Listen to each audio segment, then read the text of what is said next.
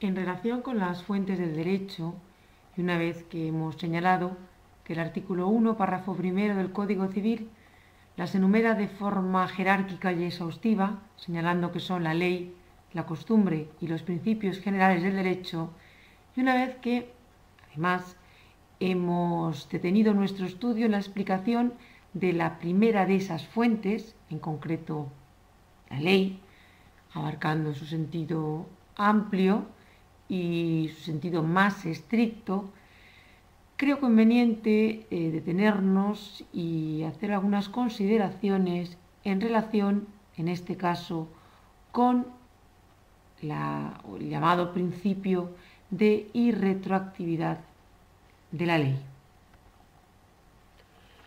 En concreto,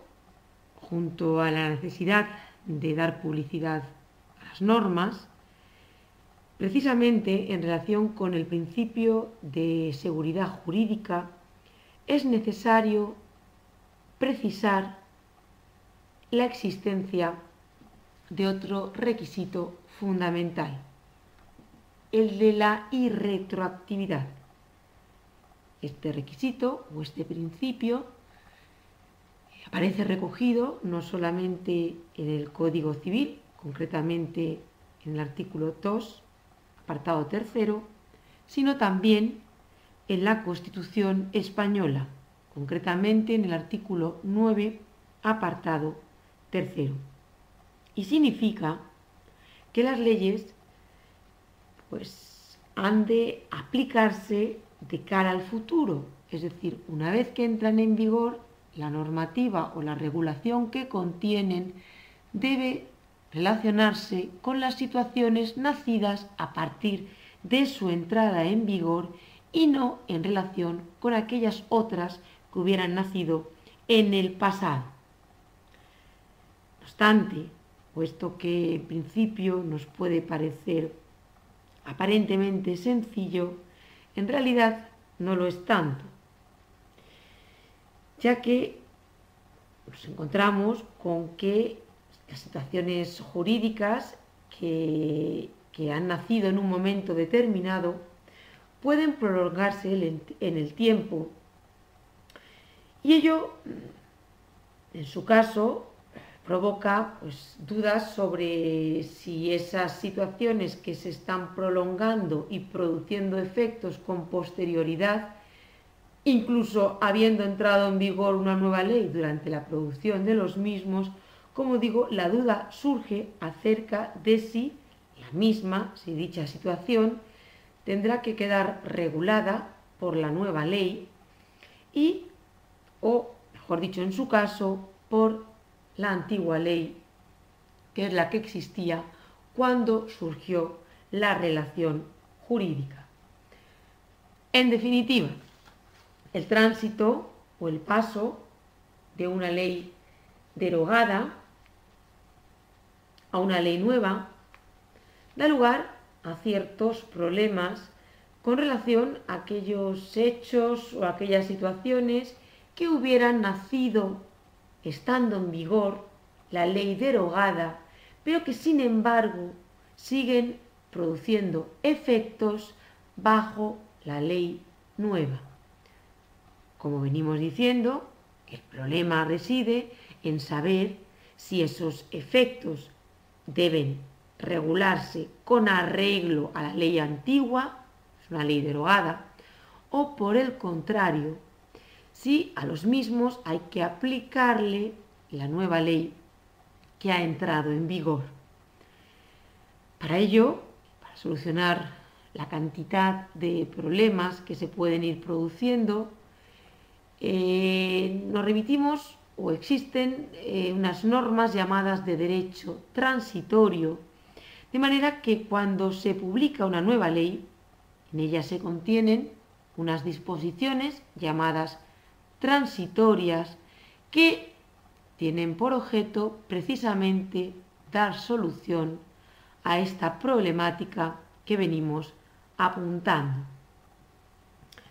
Junto a ello, junto a la existencia de esas disposiciones transitorias, por ejemplo,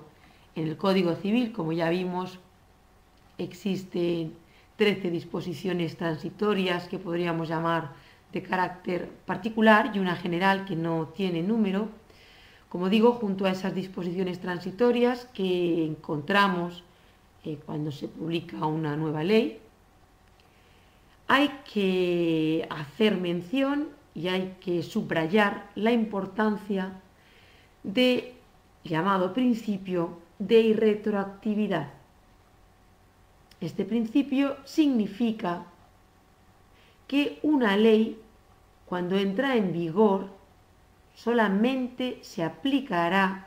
a aquellas situaciones que nacieran después de su entrada en vigor, no antes. Por el contrario, si nos encontrásemos con que una ley también se aplica a situaciones nacidas antes de que la misma entre en vigor, entonces hablaríamos de retroactividad. Por ejemplo, en el artículo 1316 del Código Civil se establece que si los eh, cónyuges o, las personas que van a contraer matrimonio no pactan capitulaciones matrimoniales, el régimen económico matrimonial aplicable será el de la sociedad de gananciales. Pues bien, si recordamos, porque ya hemos visto el derecho foral, en nuestra comunidad autónoma, que como también vimos es un territorio foral puesto en tela de juicio, pero que hoy por hoy podemos afirmar que existe ese derecho foral, al menos en relación con las normas consuetudinarias que se han ido manteniendo, si bien es cierto que en materia de ley de régimen económico y ley de custodia compartida, todavía el Tribunal Constitucional no se ha pronunciado, aunque ha levantado la suspensión cautelar de las mismas, pues como digo, en relación con la comunidad autónoma valenciana, en el año 2007, el legislador autonómico promulgó la Ley 10 2007 de régimen económico matrimonial valenciano, ley que fue modificada por la ley octava barra 2009, que es la que se aplica en estos momentos. Bien, esta ley de régimen económico matrimonial valenciano señala que el régimen existente a falta de pacto será el de separación de bienes. De manera que nos encontramos con que hasta ese momento los matrimonios valencianos que habían contraído matrimonio, si no pactaban nada, regían su régimen económico con el de, se, se, aplicaba el régimen de gananciales, mientras que, como digo, a partir del año 2009, el régimen existente es el de separación de bienes. De esta forma, aquellos actos celebrados y consumados antes de la entrada en vigor de la nueva ley, por matrimonios contraídos antes de esa fecha, de 2009, se regirán, en principio y a falta de capitulaciones, por el régimen de gananciales, mientras que los actos realizados después de la entrada en vigor de esa nueva ley, por matrimonios celebrados tras la misma, entran dentro de la nueva regulación y por tanto, también en este caso, a falta de capitulaciones, se verán sometidos, se están viendo sometidos al régimen de separación de bienes. Pero nos preguntamos entonces, ¿qué ocurre con aquellos actos que se han podido realizar en el año 2008 por matrimonios contraídos con anterioridad y que producen efectos tras, tras la nueva ley. Bien, estos problemas que se van planteando tratan de dar solución las normas de derecho transitorio, aunque, como digo, en ocasiones resulta sumamente complicado dar respuesta a todas las situaciones que se pueden ir presentando. Bien, como decimos, el principio general de retroactividad se recoge tanto en el Código Civil como en la Constitución española.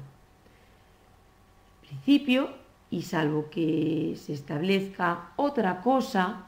las leyes son irretroactivas. Así se desprende del artículo 2, apartado tercero del Código Civil, si bien se permite que las propias leyes dispongan otra cosa, es decir, señalen que son retroactivas. En cualquier caso, y a pesar de esta previsión, debemos acudir inmediatamente al contenido del artículo 9, apartado tercero de la Constitución, donde se establece que a pesar de lo anterior, no pueden ser retroactivas las leyes sancionadoras no favorables o restrictivas de derechos individuales, que se entiende en este caso por disposiciones restrictivas de derechos individuales y por disposiciones sancionadoras no favorables. Bien, para saber o entender a qué se hace referencia cuando se habla de disposiciones sancionadoras no favorables, debemos relacionar este artículo con el artículo 25 del propio texto constitucional, según el cual nadie puede ser condenado o sancionado por acciones u omisiones que en el momento de producirse no constituyan delito, falta o infracción administrativa según la legislación vigente en aquel momento. En concreto, aunque el precepto se refiere a sanciones de tipo penal, no hay inconveniente en entender incluidas las de carácter administrativo y civil. Es decir, si por ejemplo en un momento determinado se realiza una conducta que años después es tipificada, es considerada en el Código Civil como un delito de escuchas ilegales, pues esa ley, esa reforma del Código Penal no puede aplicarse retroactivamente en el sentido de abarcar conductas producidas con anterioridad cuando no existía, como digo, esa conducta o ese delito. Y en cuanto a la irretroactividad de las disposiciones restrictivas de derechos individuales, en este caso la, interpretación ha de ser limitada en el sentido de que si no fuera así, pues podríamos hablar de una irretroactividad absoluta que congelaría la totalidad del ordenamiento jurídico, ya que en cierto sentido todos los derechos son individuales. Lo que ocurre es que al establecer este, este, esta puntualización, no se quiere abarcar un concepto de irretroactividad absoluta, sino que el legislador lo que pretende es defender los derechos fundamentales regulados en el título primero de la Constitución española, evitando así que queden sometidos al arbitrio del legislador. Bien, y hablando de retroactividad, en aquellos casos en los que la propia ley así lo prevea, es decir, señale que tiene carácter retroactivo, a su vez debemos tener en cuenta diversos grados, ya que la retroactividad puede serlo en grado mínimo, en grado medio o en grado máximo. La ley que entra en vigor puede ser retroactiva en grado mínimo cuando solo se aplique a los efectos de una relación jurídica creada bajo la antigua ley, pero que se produzcan dichos efectos después de la entrada en vigor de la ley nueva. Es decir, se aplicaría la nueva ley a los efectos nacidos bajo esa nueva ley. En segundo lugar, si el grado de retroactividad es medio, la nueva ley se aplica también a los efectos producidos antes de su entrada en vigor si se consuman tras su vigencia. Efectos producidos pero no consumados. Y la retroactividad lo es en grado máximo cuando la nueva ley permite que incluso aquellos efectos producidos y consumados con arreglo a la antigua ley se deshagan y se rehagan a tenor de la nueva ley. Hablando siempre, claro está, de relaciones jurídicas que hubieran nacido en un momento determinado, estando vigente una determinada norma, y durante la producción de efectos de esa relación jurídica nacida en un momento anterior, se promulga una nueva ley que cambia el régimen jurídico aplicado. Imaginemos, por ejemplo, que una persona tiene varios pisos, es propietaria de varios pisos y decide arrendarlos. Nosotros podemos ser los arrendatarios de uno de esos pisos, de una de esas viviendas, y firmamos un contrato de arrendamiento de vivienda, por ejemplo, por una duración de 10 años. Bien, cuando han transcurrido los seis primeros años, vamos a suponer que se publica, entra en vigor una nueva ley que permite al arrendador y propietario de la vivienda incrementar la renta que le estamos pagando en un 10%. Bien, si además esa nueva ley que entra en vigor es retroactiva, a su vez tendremos que diferenciar si lo es en grado mínimo, en grado medio o en grado máximo. Puesto que si es irretroactiva, de entrada ya sabemos que no se va a poder aplicar ese incremento de renta a nuestro contrato, ya que nuestro contrato se firmó con anterioridad a la entrada en vigor de la misma, es decir, el incremento del 10% en la renta correspondiente solamente se aplicará a los, contratos que nazcan a partir de la entrada en vigor de dicha normativa.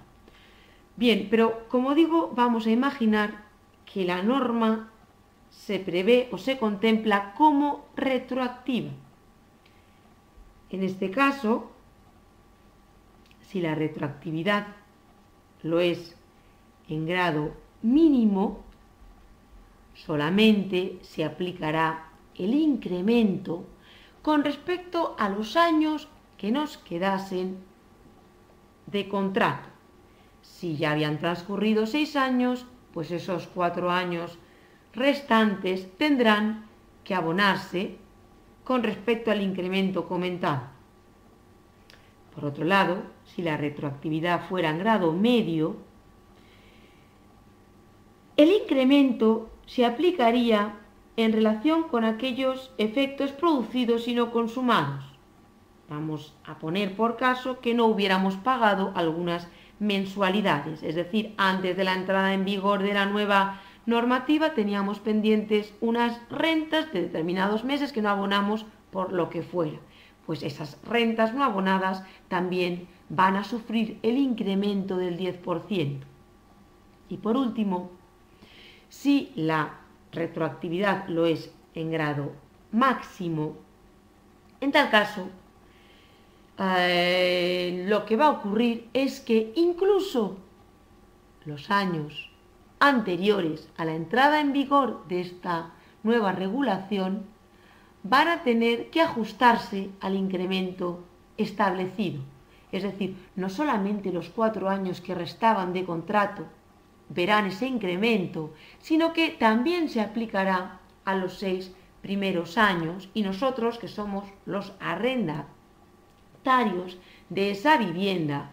los que disfrutamos de la misma cambio de la renta mensual, normalmente,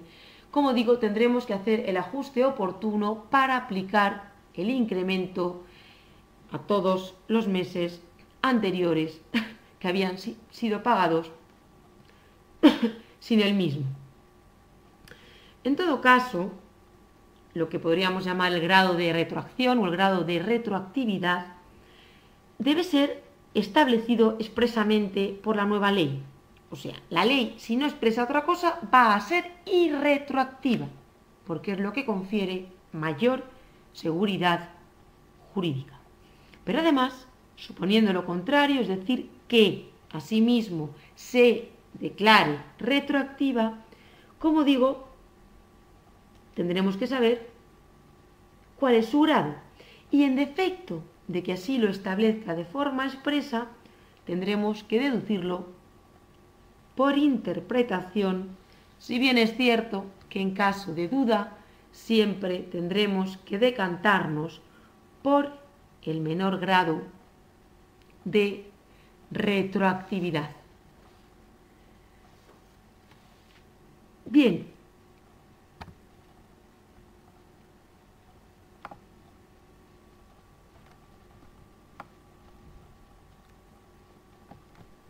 vamos a ver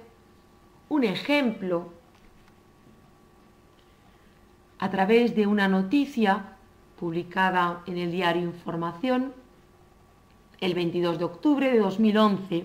que nos sirve para ilustrar lo que estamos viendo. Vamos a imaginarnos que Ambrosio es un empresario ilicitano muy emprendedor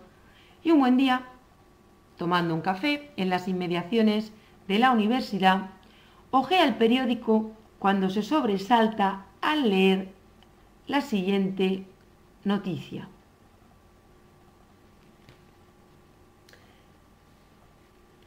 He dicho el diario Información, el, diario es el diario El Mundo.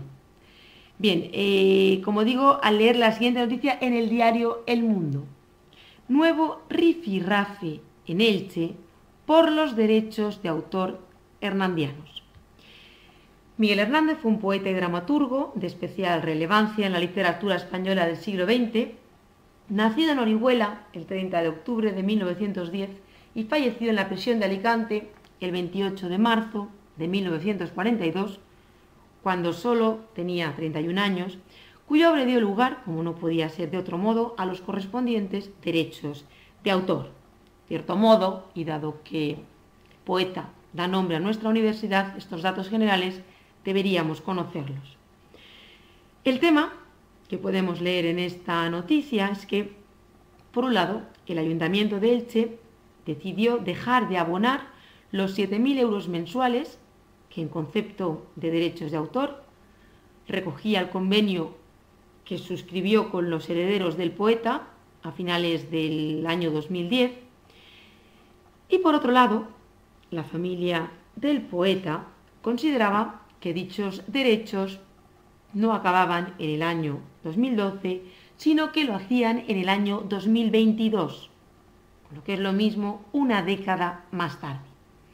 Pues bien, Ambrosio se ha enterado de que los alumnos de primer curso de Derecho trabajan con empeño y ni corto ni perezoso se dirige a ellos, es decir, a vosotros, para que les saquéis de dudas. Vamos entonces a leer esta noticia y ver cómo podemos resolverla. título, como decíamos, se refiere, consiste en nuevo rifirrafe en Elche por los derechos de autor hernandianos. El ayuntamiento dice que acaban en 2012 y la familia los alarga hasta 2022. Los servicios jurídicos del ayuntamiento de Elche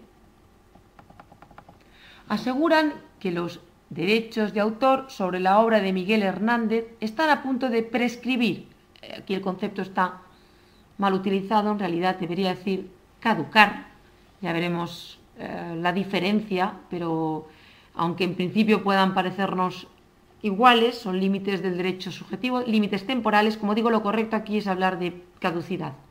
Por lo que insisten que no es necesario abonar los 7.000 euros mensuales que por dicho concepto recogía el convenio suscrito con los herederos del poeta a finales del año pasado. La familia, sin embargo, considera que aún los conservarán una década más, diez años que suponen un nuevo enfrentamiento entre el consistorio ilicitano y los familiares de Miguel Hernández. El portavoz del equipo de gobierno del Ayuntamiento de Elche, Pablo Ruz, explicó ayer que ese informe jurídico concluye que en función de la ley de propiedad intelectual,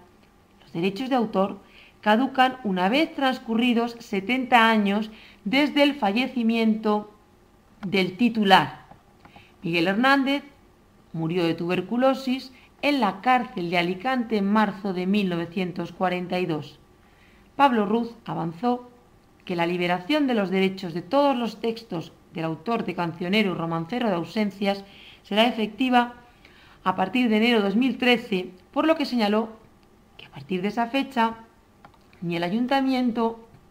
ni cualquier particular tendrá que pagar derechos de autor por el uso de la imagen y obra del poeta. Esos 3 millones de euros que la familia iba a percibir negro sobre blanco, con datos objetivos contrastados y firmados por el ayuntamiento y la familia, sostuvo el edil, estaban unidos al concepto de derechos de autor. Dado que estos podrían desaparecer a partir de marzo de 2012, se podría haber enunciado un concepto distinto, pero nunca abonar esa cantidad de 7.000 euros mensuales por unos derechos de autor que prescriben, ahora sí, ah, perdón, otra vez que, caducan, en 2012. Dijo Ruth, que añadió que no hay la más mínima intencionalidad política en esta decisión, a pesar de que torticera y sectariamente se haya repetido por algunos miembros tanto de la oposición como de ciertos sectores de la ciudadanía. Sin embargo, la familia tiene un punto de vista completamente diferente. El abogado de los herederos, Carlos Candela, indicó a El Mundo que una disposición transitoria de la Ley de Propiedad Intelectual, te das cuenta que hablamos de derecho transitorio, disposición transitoria, establece que los derechos de explotación de las obras creadas por autores fallecidos antes del 7 de diciembre de 1987, que es el caso de Miguel Hernández, tendrán la duración prevista en la ley de 10 de enero de 1879 sobre propiedad intelectual.